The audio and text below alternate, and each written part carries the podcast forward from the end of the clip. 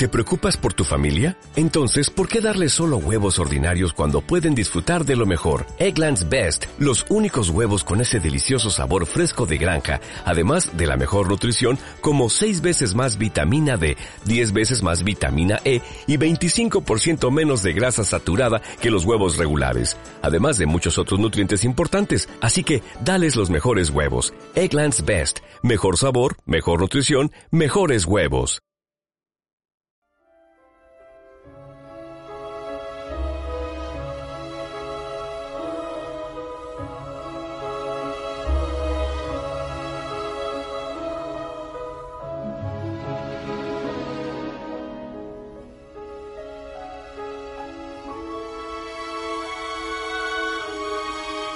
La ciudad de Nueva York está considerada como la ciudad más cosmopolita del mundo.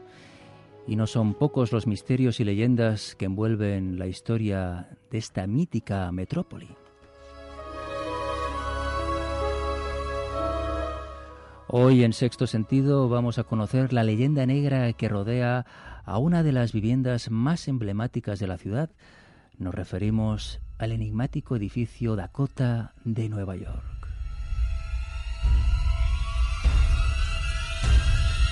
Y para ello nos acompaña Israel Falcó, informático, astrólogo y director del programa Por la Senda de Orión de Sans Montjuic Radio.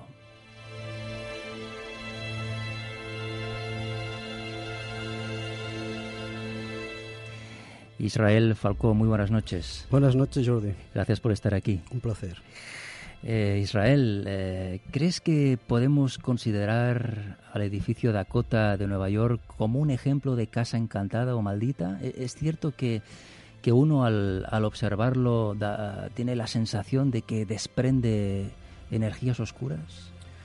Por lo menos eh, tiene esa fama y los hechos que están relacionados con el edificio Dakota al menos así lo muestran, ¿verdad? Uh -huh. ¿Cuál es, ¿Cuál es la historia de este misterioso edificio? Eh, fue construido, creo, en, en 1884, ¿no? Así es, fue construido en 1884 a cargo del arquitecto Harry Adlerberg, por sí. ejemplo, autor del famoso Hotel Plaza, por ejemplo, Ajá. y financiado por el propietario del que era las máquinas de coser Singer, sí. Edward S. Clark, en un estilo propio del Renacimiento de la Alemania del Norte y con un interiorismo francés de finales del siglo XIX. Ajá. Cuando se construyó el, el, edificio Dakota, era, quedaba bastante lejos del centro de la ciudad. Entonces eh, había el, el rumor, un poco el chascarrillo, de que quedaba tan cerca del centro urbano que era como el estado de Dakota, que era fronterizo con la frontera Ah, del sea, Canadá. de ahí el nombre. Y de ahí el nombre del edificio Dakota. O sea, que, que era llamado así eh, debido a, bueno, que estaba, ese sitio estaba poco habitado, esa zona de, de Manhattan, ¿no? Por decirlo de una manera, y se consideraba mm, remoto, un sitio remoto, y por eso lo, lo comparaban como con el territorio de Dakota, ¿no? Así es. Es curioso.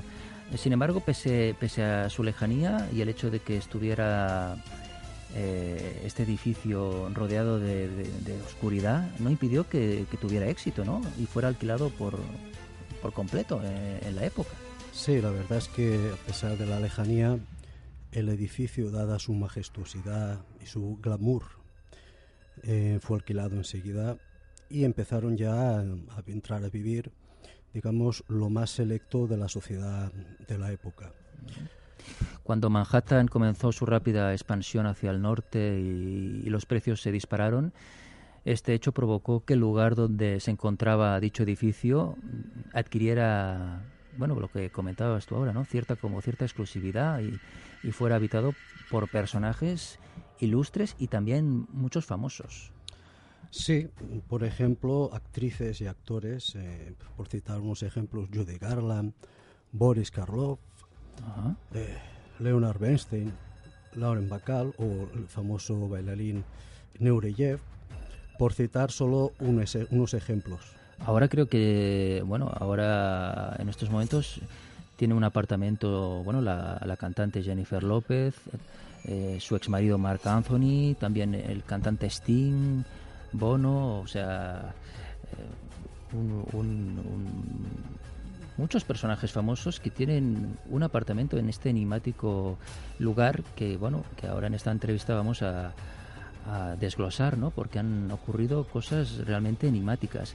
¿Cuándo da comienzo la leyenda negra que rodea a este mm, famoso edificio, Israel? Es cierto que, que cuentan que en este inmueble eh, eh, que este inmueble está habitado por, por fantasmas o espíritus malignos y que incluso se llevaron a cabo diferentes rituales de magia negra a principios del siglo XX por medio, creo, de un mago negro, creo yo. Los orígenes de esta leyenda negra prácticamente se remontan ya antes de la construcción del edificio. Pensemos que, por ejemplo, en la época colonial, esos terrenos que después serían del edificio de Dakota, se reunían sectas, magos y brujos para hacer ahí sus, sus reuniones. De, los, de la gente realmente relacionado con la magia negra y del ocultismo, pues podemos destacar, por ejemplo, al famoso mago inglés Aleister Crowley, ¿no?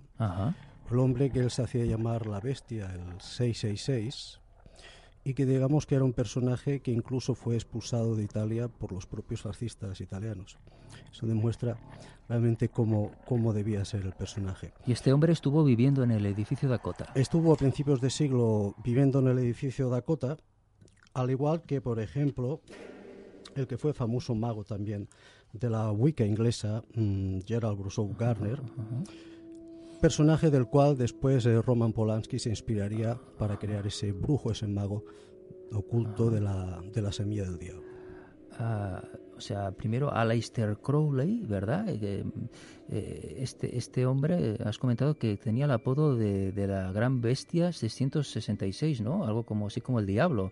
Fue, fue un influente ocultista, místico y mago inglés que fundó, creo, también la filosófica eh, religiosa de Telema. Fue miembro de la organización esotérica La Orden Hermética del Alba Dorada, además de cofundador de la Estrella Plateada y finalmente líder de la Orden de los Templarios Orientales. Hoy en día es conocido por sus escritos sobre magia, especialmente por el libro de la ley y el libro sagrado de Telema, ¿no? Este hombre que a principios del siglo XX, pues dicen que, que llevó a cabo en este, en este enigmático edificio Dakota de Nueva York, pues varios rituales de magia negra dentro de este edificio.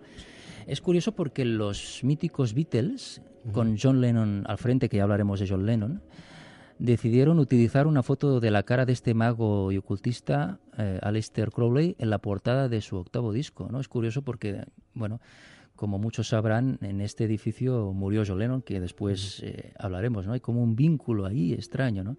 Eh, ¿Crees que esas ceremonias llevadas a cabo por el mago negro pudieron abrir como un canal con el más allá y atraer a espíritus oscuros hacia el edificio de Dakota, ¿no? Yo pienso que sí. Eh, en la creencia de, las, de que las energías, digamos, negativas permanecen en, los lugares donde se invocan, está prácticamente en todas las religiones. Hablábamos también del actor eh, Boris Karloff. Boris Karloff es conocido que hacía sesiones de espiritismo en el edificio, tanto es así que una vez falleció Boris Karloff, Muchos inquilinos del propio edificio Dakota afirman haber visto el propio espectro de Boris Karloff acompañado de fenómenos del poltergeist que causó el pánico y dentro del propio edificio Dakota. O sea, el, mítico actor de cine de terror Boris Karloff es conocido por sus papeles protagonistas en películas como Frankenstein o La momia. llegó a vivir también en este edificio y a participar en sesiones de, espiritismo, ¿no? Así es. Y, eh, y por lo que comentas, su espíritu mm, sigue impregnado en, esos, en esos pasillos del, Dakota, ¿no? Aparece. Es curioso. También cuenta la leyenda que, eh, comentabas tú antes, que el sumo sacerdote de la brujería Wicca inglesa, Gerald Brosau Gardner, se alojó en este edificio Dakota cuando cuando visitó Nueva York, ¿no? Eh, y creo yo que también celebró, debió celebrar allí rituales mágicos.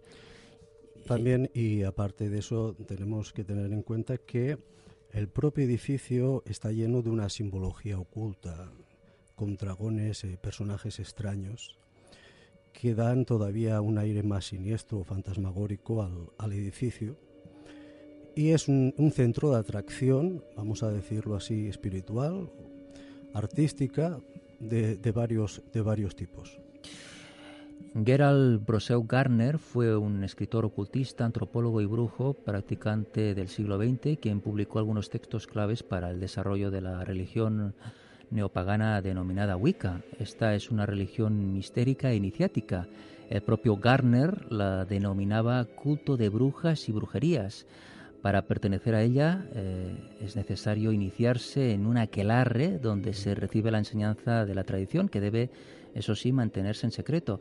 Precisamente creo que comentabas antes, Israel, que el director de cine Roman Polanski se inspiró en este personaje que vivió en el Dakota para, para moldear las características del brujo maléfico coprotagonista de la película La Semilla del Diablo, ¿no? que rodó en 1968 en este mismo edificio, en el Dakota. Efectivamente. En, en, ese, en esa época, Roman Polanski escoge el edificio Dakota para crear menos los exteriores y de allí eh, hay toda una, una leyenda, una serie de extraños sucesos porque podemos considerar Israel la semilla del diablo como una película maldita. Eh, ¿Hubo incidentes en el, desarrollo del rodaje? Desde el principio hubieron incidentes que acabaron diezmando incluso al propio staff de rodaje. La propia actriz principal, Mia Farrow, eh, sufrió una gran crisis nerviosa y, ah, terminó divorciándose de su marido, el entonces eh, Frank Sinatra. O sea que de repente en el rodaje tuvo como una como un ataque de ansiedad, de histerismo, no se sabe muy bien por qué, y eso pues eh, envolvió al, al, ambiente del rodaje, ¿no? Al, equipo técnico, a todo, a todo el mundo, incluso afectó a su vida privada. Es curioso porque el argumento de la película gira en torno de, de un personaje, Rosemary Bothaus, una joven casada y ama de casa que está instalada en un apartamento de un, de un antiguo edificio de, Manhattan, en Nueva York. Una noche, eh, Rosemary tiene alucinaciones y pesadillas en las que aparentemente eh, es violada por un ente no humano. Cuando despierta, su marido se disculpa eh, por haberle hecho el amor mientras estaba inconsciente y ella descubre que está embarazada y a partir de ahí se van desencadenando. Yo la he visto en la película y realmente vale la pena, ¿no? Es un clásico dentro del género de terror. Se van desencadenando una serie de hechos que, bueno, que al final pues desembocan en que ese niño eh, pues es el, el hijo del, del, diablo, ¿no? O sea que es realmente fuerte el argumento. Creo que durante el rodaje, mm, por ese mismo eh, argumento, hubieron muchas protestas de de bueno de asociaciones o de, o de grupos satanistas no ah, efectivamente Polanski incluso recibió amenazas eh, de muerte. Sin embargo cuando se estrenó la película el 12 de junio de 1968 al estreno de la película asistieron pues eh, los máximos gurús del satanismo californiano. Vamos a escuchar si te parece Israel un trocito de la de la película, ¿eh? que sale pues este matrimonio que se instala en el edificio de Dakota y que bueno que conoce a, otros vecinos que, que viven en él. Adelante. ¡Ah! Es lo que yo llamo una buena noticia. Enhorabuena, querida. Gracias. Mm, felicidades, Rosemary. estamos, estamos contentísimos, de verdad. No tenemos champaña a mano, pero esto servirá para salir del paso. Oh, son muy ¿Para cuándo le espera, querida? Para el 28 venga, de junio. Venga por aquí. Oh, va a ser emocionante. Querida, ¿tiene un buen médico? Oh, sí, uno muy bueno. Uno de los mejores ginecólogos es amigo nuestro, Avi Sapirstein. Atiende a todas las señoras de la alta sociedad. Avi Sapirstein es uno de los mejores ginecólogos de este país. ¿No figuraba en el Open End hace un par de años? Exacto. Eh, nena, ¿qué dices tú? Eh, ¿Y qué haremos con el doctor Hill? No te preocupes, se me ocurrirá alguna excusa. Ya me conoces. Escuche, no permitiré que la atienda ese doctor Hill a quien nadie conoce. El mejor es el que va a hacerlo. ¿Dónde está su teléfono, jovencita? Allí, en el dormitorio. Es muy inteligente. ese corte de la semilla del diablo, ¿no? Esos vecinos um, extraños, un poco extraños cuando uno ve la película que, intentan, pues, eh, de alguna manera, pues, moldear a la, a la, joven que, va a ser eh, embarazada, que va a estar embarazada por el propio diablo, ¿no? Esa, esa gente, como vemos en la película, forma parte de una secta satánica también que vive dentro del edificio y que están allí vigilándola a ella cada paso que da y ubicándola, guiándola para que mm, que siga pues el camino digamos del mal no de alguna manera no que ese, niño pues nazca en unas condiciones eh, pues rodeadas de, lo que diríamos eh, ideología satánica. ¿Tuvo algún tipo de relación Anton LaVey, conocido por ser el fundador de la conocida como Iglesia de Satán, con la película La semilla del diablo o no? Al menos hay demasiadas coincidencias. En el corte que hemos eh, escuchado de la consulta de Albert Sapristein, no sé si recordarás la escena cuando Mia Farrow sostiene en su mano un ejemplar de la revista Time, que se puede leer Is God Dead, está Dios muerto, pues esa edición, esa portada de la, revista Time está fechada en abril de 1966. Abril de 1966 es el mismo mes y año en que Anton LaVey funda la Iglesia de Satán en San Francisco. Sobre el papel de Anton LaVey en la película se ha discutido mucho. El, el propio LaVey afirmaba haber sido asesor de Roman Polanski en la realización de la película propio staff técnico y de rodaje lo niega, pero sí que es verdad que hay una serie de coincidencias y muy inquietantes de, la figura de Lavey. Anton Lavey fue conocido por ser el fundador de la Iglesia de Satán, así como un escritor, ocultista y músico. Fue un icono dentro de la cultura popular y se proclamó también como el Papa Negro. Fundó el sistema filosófico le veían satanismo, un sistema sobre su comprensión de la naturaleza humana y las ideas de los filósofos que abogaban por el materialismo y el individualismo. La Iglesia de Satán fue fundada, como decías, el 30 de abril de 1966. Es la primera organización en la historia que está dedicada abiertamente a la aceptación de que la verdadera naturaleza del hombre está motivada por las fuerzas oscuras denominadas Satán. Cuando hablamos de, Anton LaVey, que falleció, por cierto, en 1997, eh, nos referimos, Israel, digamos, al máximo representante ¿no? del satanismo californiano.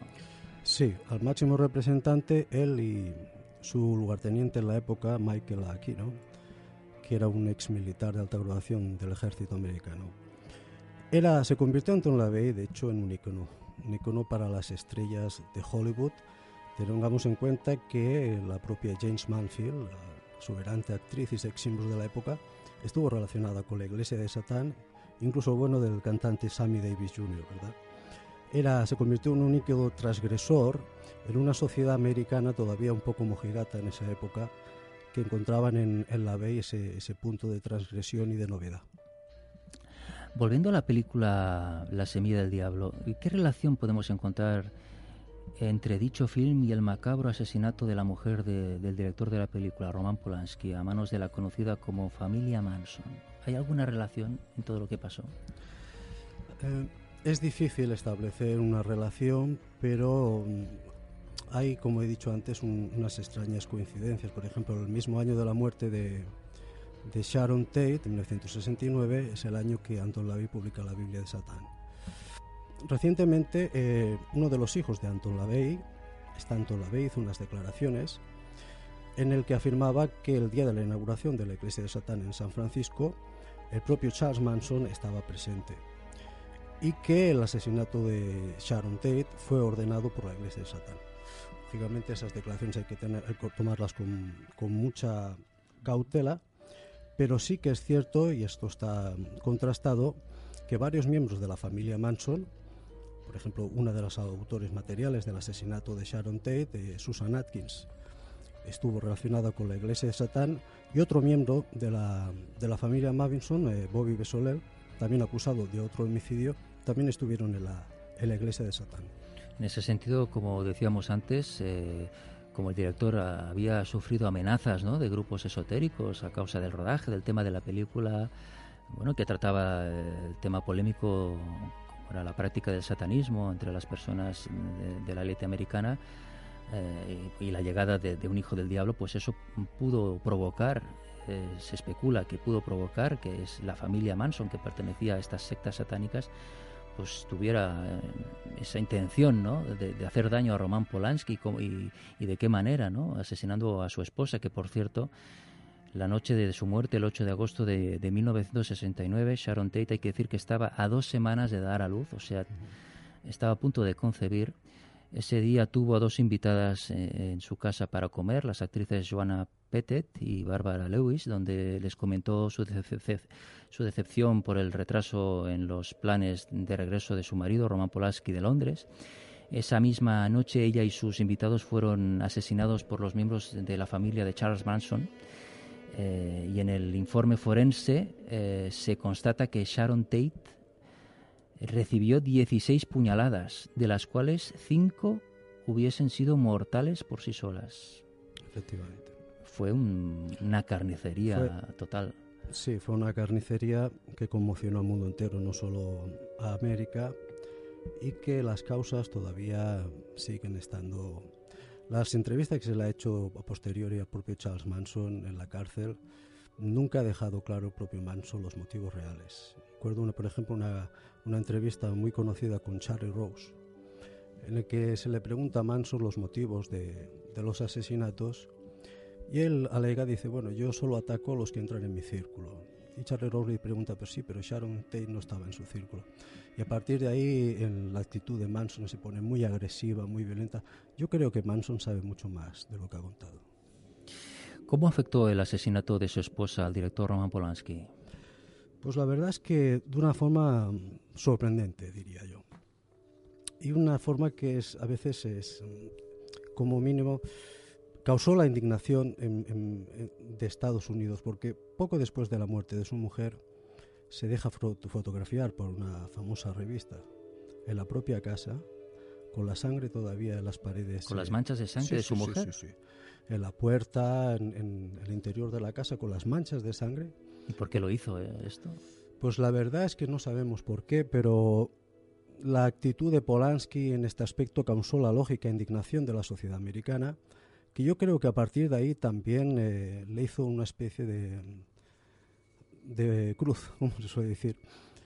Y a partir de ahí creo que había algo, había algo de, en contra de, Polanski, que sin embargo hay que decir que siguió su carrera en Estados Unidos, filmó la película Chinatown, que fue su mayor éxito en América, hasta que, bueno, luego sucedieron lo, que pasó en 1977, ¿verdad? Sí, eh, eh, volviendo al, asesinato de su mujer, creo que él llegó a admitir que en los meses siguientes a los asesinatos sospechó de varios amigos y colegas, ¿no? Eh, eh, que su paranoia solo se apaciguó con el arresto de los verdaderos culpables. Parece ser que Polanski regaló todos, todas sus posesiones después de los asesinatos, incapaz de soportar ningún recuerdo de la época, que esa época que él llamó como la más feliz de su vida. Permaneció en Los Ángeles hasta que detuvieron a los asesinos y después regresó a Europa. ¿no? Dedicó su película de 1979, Tess, a su esposa asesinada. Eh, bueno, de hecho, Polanski intentó, corrígeme si me equivoco, explicar su angustia en una autobiografía que publicó en 1984, ¿no? que, hablaba de que, desde la muerte de su esposa eh, eh, de su esposa Sharon y a pesar de, poder parecer el contrario, nunca, nunca llegó a disfrutar de la vida en, estado, en, estado pleno, ¿no? Eh, se sintió siempre desgraciado, ¿no? Así es, empezó a ser un, un, obseso por la muerte. Por ejemplo, se cuenta mucho de él que los hoteles se cerraba en el armario durante largas horas, diciendo que bueno que la habitación olía muerto y que no, y que no quería salir. La verdad es que lógicamente un suceso de estas características eh, es durísimo y terrible. Perdió incluso la fe que tenía, ¿no? Mm, textualmente dijo, cualquier fe religiosa que tuviera se acabó con el asesinato de Sharon. Se vio reforzada mi fe en el absurdo. Efectivamente. Fue un impacto muy fuerte.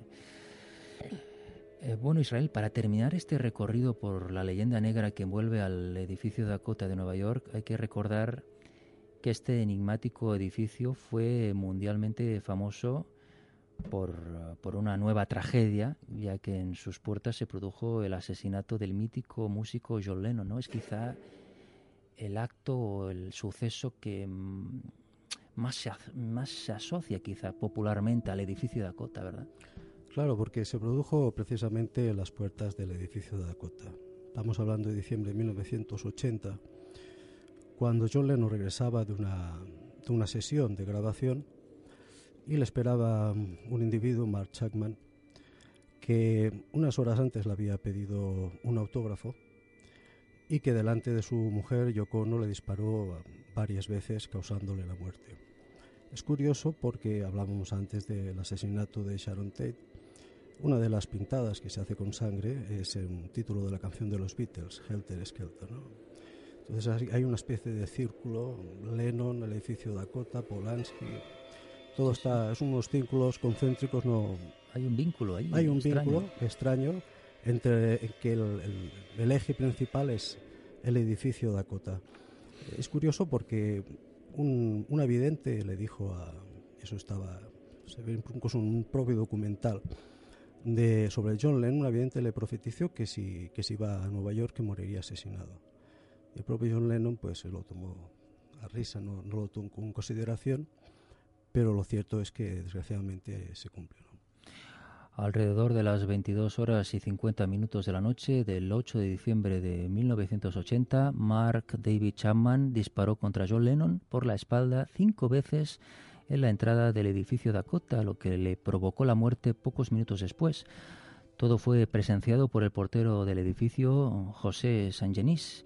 El autor del crimen, Chapman, diría más tarde que estaba drogado e hipnotizado en el momento de los hechos y que parte de su personalidad podía estar dominada por el diablo. O sea que aquí tenemos también un, hecho, eh, un, enigma, ¿no? Eh, hablábamos antes de las energías que desprende este edificio. Pues, claro, este chico allí, delante del edificio, pues tuvo, tuvo ese tremendo error ¿no? de, de, eh, de, convertirse en un asesino y matar a un, a un icono musical, un icono de, del planeta como era como era John Lennon, ¿no? Siempre estará ahí el misterio, el edificio Dakota y todos estos sucesos, ¿no? Que estarán siempre vinculados, ¿no? Como en, un, en una especie de, de juego macabro, ¿no? Que gira en torno de sí.